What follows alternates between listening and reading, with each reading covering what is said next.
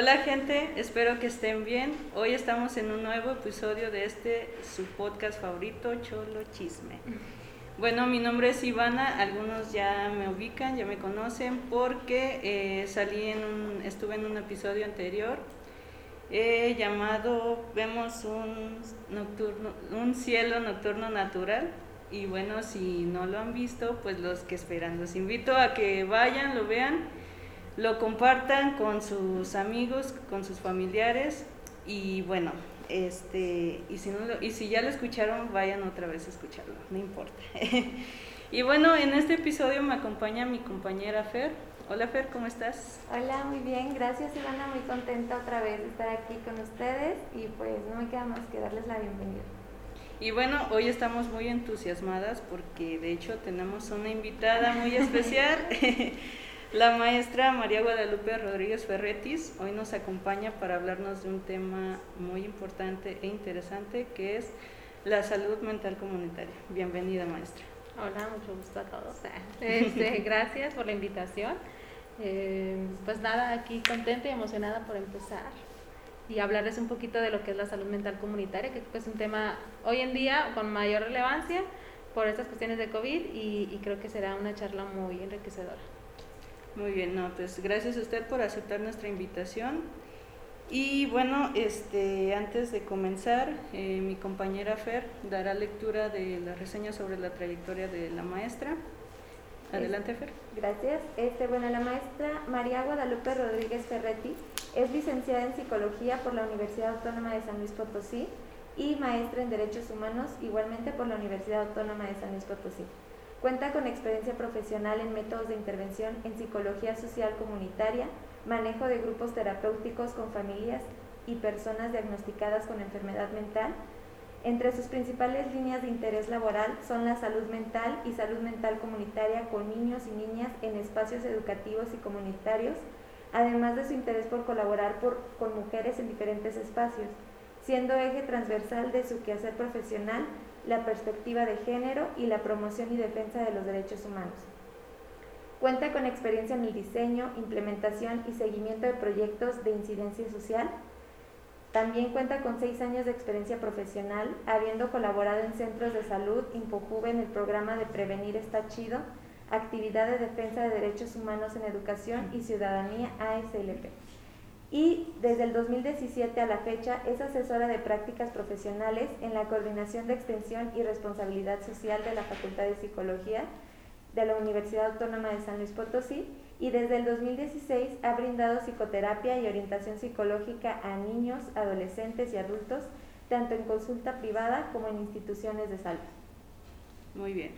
Y bueno, antes de comenzar este, de lleno al tema, este, los invito a nuestros oyentes a que vayan y conozcan el trabajo que hace la maestra Guadalupe Ferretis y junto a nuestros compañeros practicantes de PERAF este, la verdad es que es un trabajo muy padre y muy interesante e importante el que hacen, así que los pueden seguir en su página de Facebook, que es Peraj Adopta un Amigo USLP Oficial. Y también tienen una página web que es peraj.org.mx. Y pues nada, vayan a chismear un ratito, a conocer un poco lo que hacen. Y bueno, este, ¿le parece bien si comenzamos? Claro que sí. claro que sí. Bueno.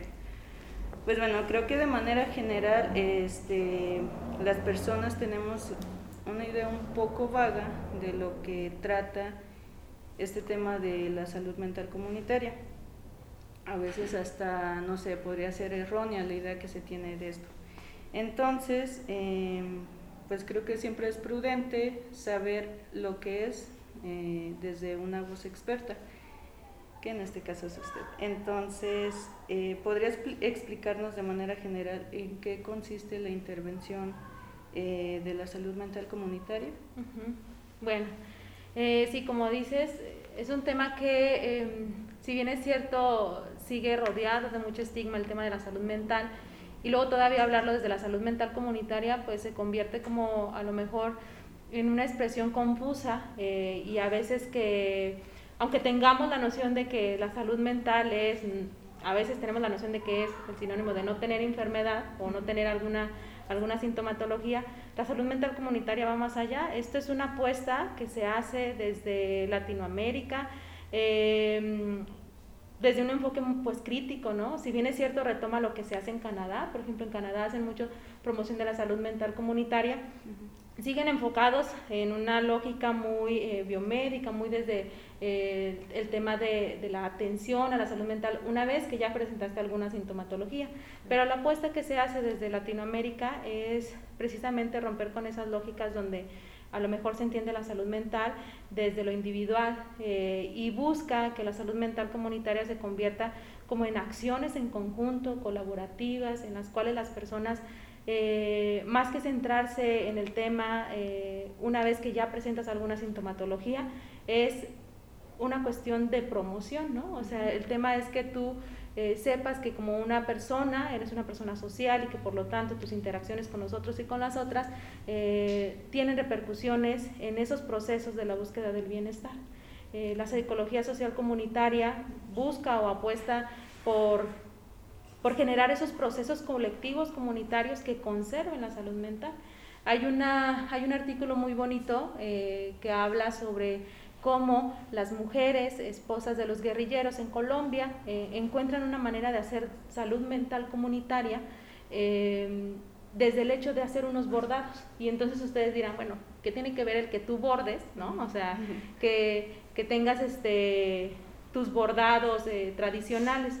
Eh, en el artículo nos menciona que es una manera de resignificar aquellas vivencias colectivas que viven esas esposas de los guerrilleros y que resimbolicen aquellas situaciones que les generan estrés, ansiedad y que de esa forma puedan compartir estrategias para que entonces se consolide su salud mental comunitaria. Entonces, en resumidas cuentas, la salud mental comunitaria es como esas acciones que haces en colectivo para conservar eh, esos estados de bienestar y para promover eh, espacios, eh, pues vamos a ponerlo también saludables, ¿no? En el toma de la salud mental, para que eh, no llegues a enfermar, ¿no? Claro. Sí, es interesante lo que dice que se hace desde la promoción, ¿no? No ya cuando está el problema. Exactamente. Exacto. Y bueno, es preciso remarcar la importancia de que tiene la intervención en la salud mental, porque a partir de esto, pues da una transformación a la comunidad en la que se crean lazos solidarios entre la comunidad, ¿no?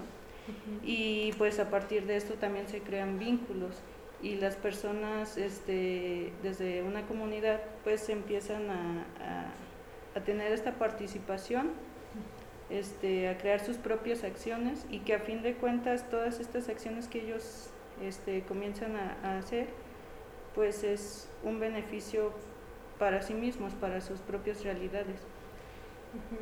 Bueno, ahí también es importante decir que eh, pues la salud mental comunitaria eh, busca como una de sus principales premisas es romper con las cuatro paredes de, que hay en, en, la consulta privada o en la parte institucional, sino que, que busca acercar el, el tema de la, de la, salud mental desde las comunidades, volviéndolos partícipes eh, activos y protagonistas de sus propios procesos, pero sin caer en esta lógica de entonces en ellos recae completamente la, la, responsabilidad de su salud mental. Creo que es lo que busca es un equilibrio donde busca volver los protagonistas de sus propios procesos en salud mental, pero al mismo tiempo eh, que tengan la capacidad de agencia para exigir aquellas cosas que tienen que ver eh, con el Estado, que tiene que proporcionar servicios de salud, atención necesaria para que se conserven. ¿no? Eh, entonces, pues la salud mental comunitaria busca romper como con algunas prácticas, unas, unas prácticas muy encerradas este, desde la parte de la enfermedad, a, entender la salud mental como, como algo tan amplio, pero al mismo tiempo tan complejo de abordar y que por lo tanto eh, la única manera en que se pueda hacer de ella es, es volviendo a cada una de las personas protagonistas de, esa, de ese ejercicio de la salud mental como derecho humano, pero también como eh, un estado eh, normal, natural de las personas este, desde el momento en que, en que nace, ¿no? Hasta el momento en que muere. Claro. Este, y bueno, eh, continuando con, con, esto, sabemos que ha participado usted en diversos programas de intervención de, la, de a la comunidad, perdón. Eh, por ello nos gustaría preguntarle cuál de ellos considera se relaciona más con la salud mental comunitaria. Bueno, yo creo que eh, si entendemos que la salud mental es un proceso dinámico eh, y, que inicia desde la infancia y hasta el, momento en que uno muere, creo que cada uno de los proyectos en los cuales he tenido la, la verdad la fortuna de participar tienen algún ingrediente que a lo mejor de manera indirecta y otros de manera directa aportan al, al tema del bienestar, ¿no? Eh, y a una área que tiene que ver con el bienestar es, también muy amplio, ¿no? Entonces uno de los elementos es la salud mental y creo que ahí aporta. Eh, el que obviamente, em, mira, por ejemplo, les puedo hablar del, del, del, proyecto de modelo de gobernanza para comunidades vulnerables, que es un, que es un proyecto que se trabaja de manera multidisciplinar en el cual en la Facultad de Psicología eh, generó un programa que se llama Haciendo Comunidad para trabajar con las, con las mujeres y los hombres de las comunidades. este, y entonces eh, ese programa creo que tiene muchos ingredientes eh, o elementos importantes de la, de la psicología social comunitaria porque se convierte en un proyecto en el cual se busca fomentar la participación activa de, de las personas este, desde una lógica horizontal en la cual, si bien es cierto, la institución eh, propone un proyecto, al momento de implementarlo, lo que se busca es que no caigamos en esta lógica adultocéntrica donde nosotros tenemos el supuesto saber y entonces les llevamos a las comunidades, sino que tratamos de dar el espacio, facilitar los espacios para que las mismas personas se vuelvan protagonistas. Y entonces eh, la psicología, eh, la psicología y la salud mental pues está obviamente relacionada con los temas sociohistóricos de las comunidades, culturales, eh, religiosos, de género, este, y las diferentes eh, dinámicas que se, que se dan ahí. Entonces, al momento de nosotros implementar un programa como este, donde buscamos que ellos sean los protagonistas de, su, de, su, de ese proceso, eh, encontramos que varias de las mujeres que participaron pudieron este, desarrollar una capacidad de agencia o fortalecer esa capacidad de agencia para hacer de sus procesos sociales ¿no? Eh, y psicosociales. Entonces ahí ya estábamos, eh, eh, estábamos haciendo psicología social, ¿no? Y estábamos abordando un, tema que, eh, o temas relacionados con, la salud mental, que es la autoestima, la parte de la motivación, el autoconcepto, las relaciones interpersonales, ¿no? O sea, ahí ya podemos como ver varias cositas. Y por ejemplo, en el programa de PERAG, Adopta un Amigo, si bien es cierto, es un programa que no se hace psicoterapia o no se hace una atención este, psicológica, las diferentes estrategias que se manejan ahí favorecen la salud mental de los niños, desde las habilidades socioemocionales hasta cuestiones eh, de cómo se relacionan, de cómo enfrentar las problemáticas que, que, hay en su familia, pero también en su contexto social. Entonces, pues yo creo que cada uno de los proyectos en los cuales eh, he podido participar, eh, partimos de una lógica o, de, o desde un enfoque biopsicosocial sociohistórico que nos permite entender eh, la complejidad en la que viven las personas y por lo tanto las, las, acciones que se llevan a cabo van en función a las necesidades que ellos manifiestan. Es muy, es muy extenso y muy completo. Sí, es mucho, es mucho pero... No, digo, es, muy, es muy completo el, trabajo que se hace desde, desde la salud mental comunitaria. Claro, y, no, dale. adelante. Este, bueno, eh, yo quería comentar que sí, me parece también muy interesante y como usted lo menciona, que en todos esté este lado de la salud mental presente, es una nueva información para mí y me parece muy interesante. Y pues bueno, ahora nada más retomando esto del punto anterior, eh, quisiéramos preguntarle más bien, eh, pedirle si nos podría mencionar cuáles son las principales dificultades y fortalezas que enfrenta al trabajar la salud mental en las comunidades. Bueno, pues es que, o sea, les digo, las personas que están en esas comunidades eh, están situadas en contextos vulnerados, marginados, en el cual hay una, eh, hay una suma de violación a, muchos derechos, este, a muchos derechos humanos y al mismo tiempo hay, hay una historia transgeneracional, o sea, que, les impacta de manera transgeneracional a, cada uno de los habitantes de estas comunidades que entonces mmm, no analizar esto desde antes de llegar a las comunidades podría eh, generar más dificultades para, para poder abordar.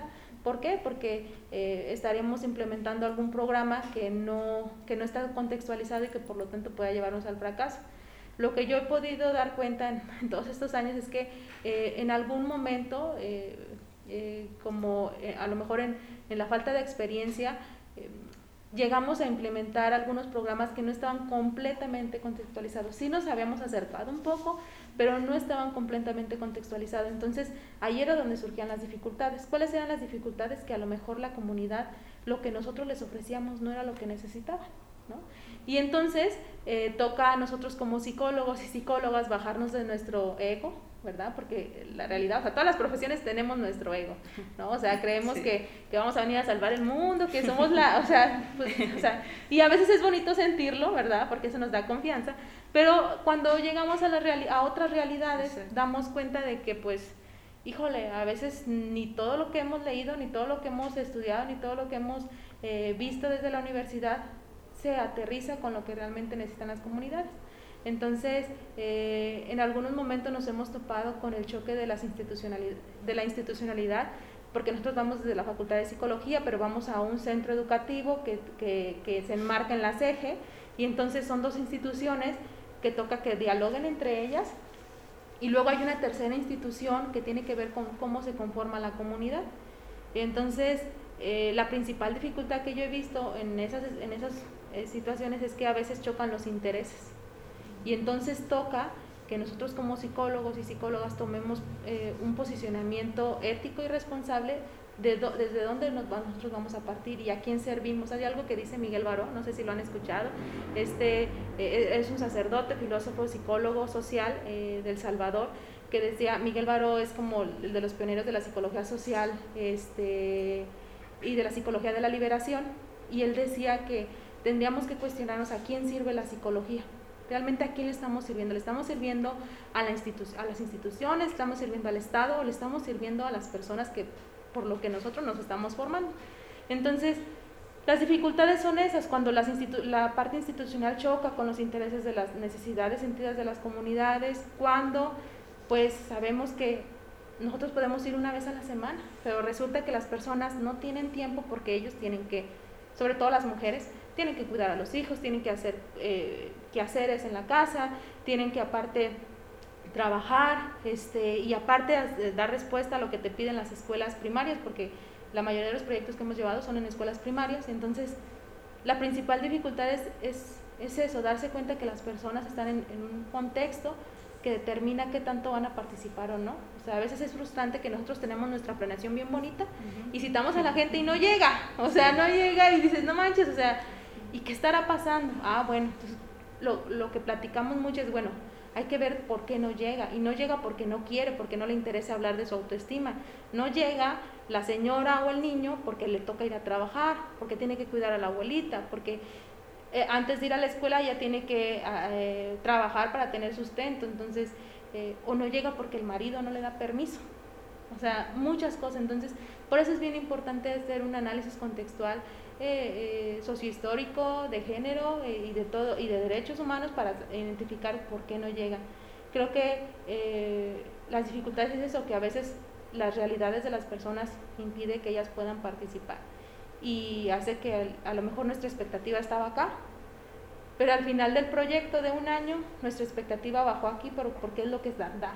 O sea, este, y, y los tiempos bueno, la, maestra Leticia sabrá, pero los tiempos luego a veces nos comen porque eh, pues el calendario de la universidad es muy diferente al calendario que lleva la gente allá afuera eh, y el calendario que llevan nuestros practicantes este, en formación. Entonces, pues el tiempo, la disponibilidad, el contexto, la institucionalidad, pues son limitantes que yo he notado.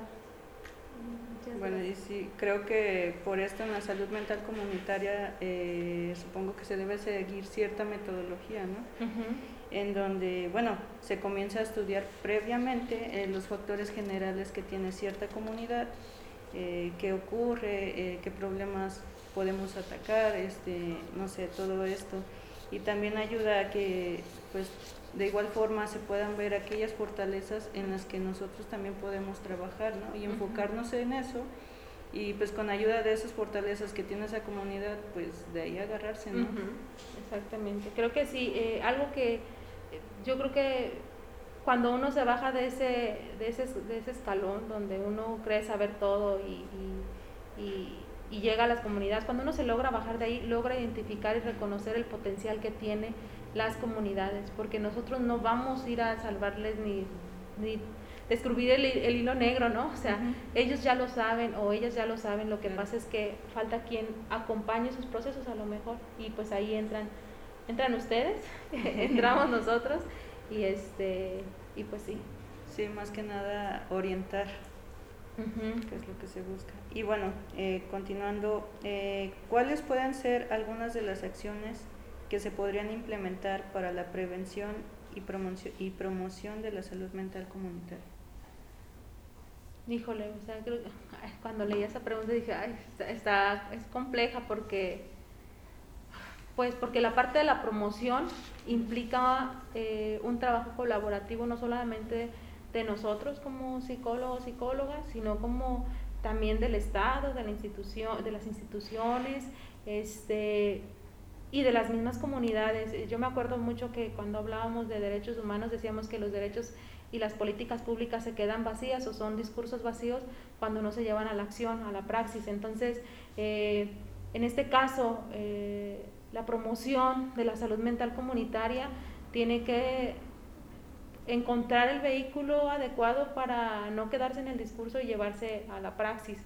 Y en ese sentido, creo que una de las acciones que se pueden hacer para la parte de la promoción es, eh, primero nosotros como como a, ustedes como estudiantes y, nosotros como eh, docentes, formadores y acompañantes de los procesos de aprendizaje de los psicólogos y las psicólogas es formarlos desde una visión crítica, eh, eh, empática, aterrizada al, a, los contextos, que entonces eso permita que las acciones que se realicen desde las aulas y luego allá afuera tengan un potencial de cambio. ¿no? Eso es como la parte como académica, de formación. Eh, pero allá afuera es como a lo mejor acompañar procesos con las comunidades, pero procesos en los cuales ellos, nosotros permitamos que ellos hablen o que ellas hablen y que empiecen a, a, a lo mejor a cuestionarse qué entienden por salud mental y cómo pueden hacer de su salud mental, cómo pueden hacer de ese derecho básico que es la salud mental, para que entonces ellos puedan exigir eh, allá afuera el respeto de este derecho y la materialización del mismo. Em, actividades, o sea, yo pienso que la, que, y sobre todo porque desde ahí yo me posiciono, o sea, yo pienso que algo base para que nosotros podamos romper con esa jerarquización de los derechos y de los saberes y de la manera en que nosotros nos relacionamos con los demás y eh, de las demás personas y hacer de la salud mental es propiciar espacios colaborativos, horizontales, en los cuales em, se pueda escuchar la voz de todos y de todas y también eh, se permita desestigmatizar el tema de la salud mental, porque aún eh, hoy en día eh, se siguen replicando muchos patrones donde se estigmatiza y se feminiza la locura, este, en el cual pone a las mujeres en un lugar más abajo que, en, jerarquizado, ¿no? De más abajo, que oprime no solamente a las mujeres, a los niños, a las niñas, a los adultos mayores. Entonces, creo que es una responsabilidad que va desde cómo formas a, aquellas personas que van a acompañar a las personas, pero también es una responsabilidad del Estado, de las instituciones que hagan respetar y materializar el derecho a la salud mental y, y garantizar que si hay personas que han llegado a un estado donde muestran sintomatología este, y hay una afectación eh, moderada o grave ya a su salud mental, pues entonces que existan los servicios necesarios. ¿No? Y que también se le dé espacio, yo no sé si ustedes sepan, pero ustedes, nosotros como psicólogos hay muy poco espacio para que ustedes puedan laborar. Aunque hay mucha necesidad de psicólogos, hay muy poco espacio para laborar, ¿no? Y entonces decimos, hay mucha necesidad allá afuera, pero ¿qué pasa? Que el Estado y las instituciones no están dando un espacio para que los psicólogos puedan acompañar esos procesos con las personas. ¿no? Entonces creo que es un cúmulo de cosas, pero desde lo formativo es eso, formarlos de una manera crítica, eh, atendiendo a las necesidades. Eh, luego, propiciar espacios colaborativos donde las personas hablen de su salud mental y por otro lado de, sistema, ay, de sistema, quitar el estigma, quitar el estigma que hay alrededor de la salud mental y también entender que la salud mental no solamente se enfrasca en las, en las mismas prácticas ah, que se realizan, eh, hay muchas prácticas para promover la salud mental que no necesariamente tienen que ver con que vayas con el psicólogo, o que vayas con el psiquiatra o que pues eh, en la delegación Apila, a través de un huerto eh, urbano o un huerto escolar, eh, las mujeres generan muchos procesos que tienen que ver con su salud mental. Y no, nunca les hablamos de qué es la bipolaridad, qué es la depresión, no. Nosotros hablamos, generamos otros espacios eh, diferentes para hablar de salud mental. De hecho, es, es una buena estrategia esto porque muchas veces las personas tienen como miedo a, por ejemplo, a los psicólogos, al psiquiatra, este, por ejemplo, uno les dice, les habla sobre enfermedades mentales y pues la gente le da miedo, ¿no? Le da miedo eso, le, le daría miedo ir, pues van a decir que estoy loco o algo así.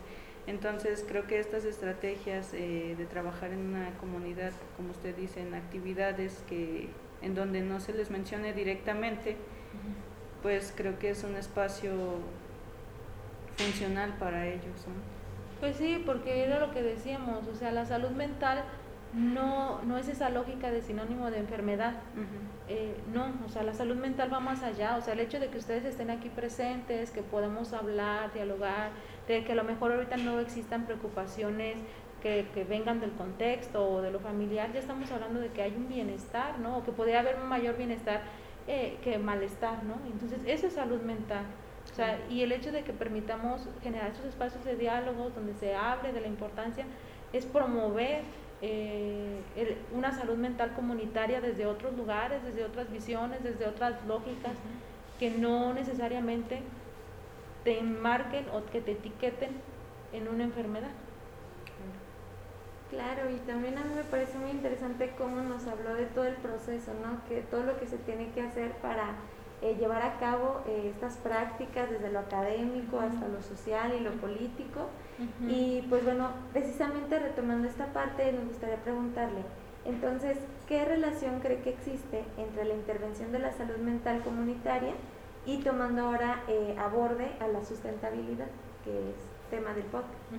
Pues yo creo que es básico, o sea, la sustentabilidad y la salud mental comunitaria van de la mano, o sea, creo que eh, no podemos hablar de sustentabilidad si tenemos a, a personas en estados de malestar, eh, de afectación a su salud mental. creo que parte de, hablar de salud mental comunitaria es eso que les decía, generar vínculos colaborativos en los cuales las personas se vuelvan protagonistas de los saberes, de los saberes populares, que a lo mejor eh, a veces por la parte científica los han invalidado un poco y que los han dejado a un lado, pero creo que los saberes populares son, son como la base que pudieran dar eh, cabida a, la, una verdadera sustentabilidad sobre todo eh, pensar la salud mental no desde una lógica muy centralizada en temas psiquiátricos y biomédicos, sino pensarlo desde cada una de las comunidades atendiendo a sus necesidades. Eso, eso genera procesos de sustentabilidad. Por ejemplo, eh, la filosofía andina de la Pachamama, donde hay una retribución y hay una corresponsabilidad con la, con, el, con la tierra, con los ecosistemas, pero al mismo tiempo con tu bienestar emocional y físico. Eh, creo que es una manera de entender el tema de la sustentabilidad más cercano a la tierra, pero no de, una manera ajena, donde, donde tú solamente eh, manipulas lo que hay a tu alrededor, sino una, una, una manera en la que entiendes por qué estás tomando ciertas cosas de la tierra y al mismo tiempo para qué te va a servir y cómo la vas a compartir con los demás, ¿no? Entonces, eh, yo creo que la, que la psicología social comunitaria y la salud mental comunitaria busca cuestionar esta lógica de la globalización y del desarrollo que ha estado centrada en pensar que eh, la única manera de llegar al desarrollo y, a la globalización es pensarnos de manera individual. La apuesta desde, desde, desde, las, desde, los, desde Latinoamérica, desde los pueblos latinoamericanos, de hablar de salud mental comunitaria, es una apuesta a decir, podemos ser sustentables siempre y cuando eh, reconozcamos que hay otras personas, hay otros hombres y mujeres, niños, adultos, de los cuales podemos hacer en conjunto eh, varias cosas para conservar nuestra salud mental, pero no solamente nuestra salud mental, sino donde vivimos. Entonces, creo que eh, rompa, busca romper con una lógica utilitarista, capacitista, que se ha venido enmarcando el tema de la salud mental y por el contrario busca de abrir los caminos y reconocer que los procesos colectivos en la búsqueda de la sustentabilidad pueden darse. Entonces, no va a haber sustentabilidad si no hay salud mental. O sea, porque, o sea, ni cómo. O sea, se supone que nosotros la sustentabilidad la hacemos nosotros porque tomamos a través de decisiones. Entonces, si hay afectaciones a tu salud mental, pues aunque tú quieras ayudar y hacer cosas por allá afuera, mm, seguramente no lo vas a poder hacer del todo. Bueno, este bueno, pues ya vimos que es de suma, de suma importancia todo esto que nos dice y la verdad es que es muy bueno que existan profesionales como usted y ojalá que en un futuro este, podamos ser profesionales que se dediquen también a este campo de la salud mental comunitaria, ¿no? Porque, bueno, este, mencionándolo desde que es la salud mental pues es un derecho, ¿no? Eh, que no debería ser un privilegio. Entonces, al ir a trabajar con comunidades este, marginadas que tal vez están en, en esta vulnerabilidad, pues nosotros darnos la oportunidad de, pues, de expandirnos, ¿no? de ir a llevar este, toda esta información, esta promoción, sobre todo esta prevención, ¿no? Y bueno, eh, no sé si quiera concluir con algo, este, con todo lo que ya platicamos, alguna conclusión general. Bueno, ya ven que yo hablo mucho, pero no, voy a tratar de, de, resumirlo. Eh, pues nada, o sea, la verdad yo creo que, pues, número uno, agradezco este espacio y, y, creo que es una iniciativa muy buena de, de, que se hablen de estos temas y que demos, de que hagamos divulgación de cómo... Eh, la psicología, la psicología de la sustentabilidad, está buscando nuevas formas de entender los procesos y de cómo ah, incidir de una manera positiva esos procesos con las comunidades. Creo que el trabajo que realizan aquí desde la psicología de la sustentabilidad es algo que no se había, no se había visto aquí en la facultad. De hecho, o sea, cuando yo estudiaba no tenía esta materia, entonces, aunque es una materia eh, nueva o innovadora, creo que no está alejada de los supuestos eh, bases de Latinoamérica. O sea, creo que esta, este, hablar de psicología de la sustentabilidad nos abre el panorama para poder, para poder entender, eh, a lo mejor desde otra mirada, los procesos comunitarios para hacer salud mental.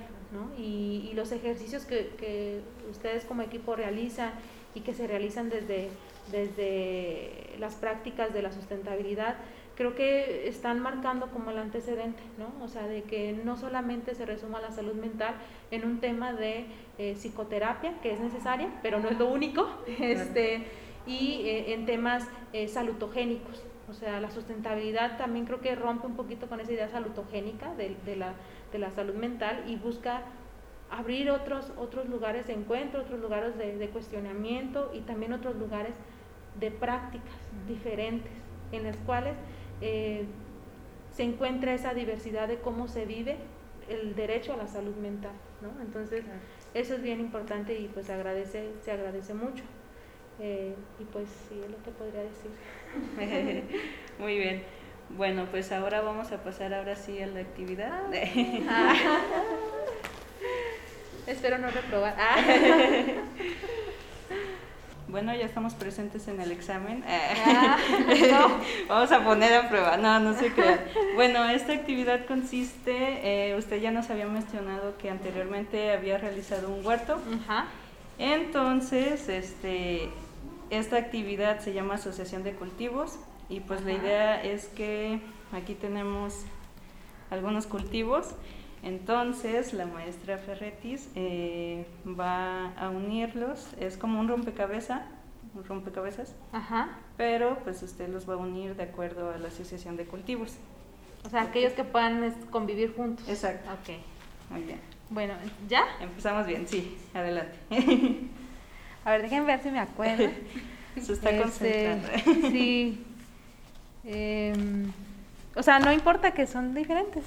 O sea, de diferentes lugares. Eh, usted, usted debe saber. ¿eh? Ah, bueno, o sea, esto sí se puede Adelante, estar adelante. juntos. A ver, Esto sí. A ver qué lo otras vamos a ir dando poníamos. juntos, sí. Ah, también la cebolla con estos. ¿Sí? Sí. Yo así lo. Adelante, adelante. Bueno, eh, apio, rábano. Ay, estos. ¿Sí? A ver. A ver. Al final vamos a ver si sí o no. Hay uno que. Sí, acelga. Ah, bueno, estas. Estos. ¿Sí? Bueno, los pongo. Los pongo aquí. Estos. Lechuga y Muy bien. espinaca. Haba. Mm.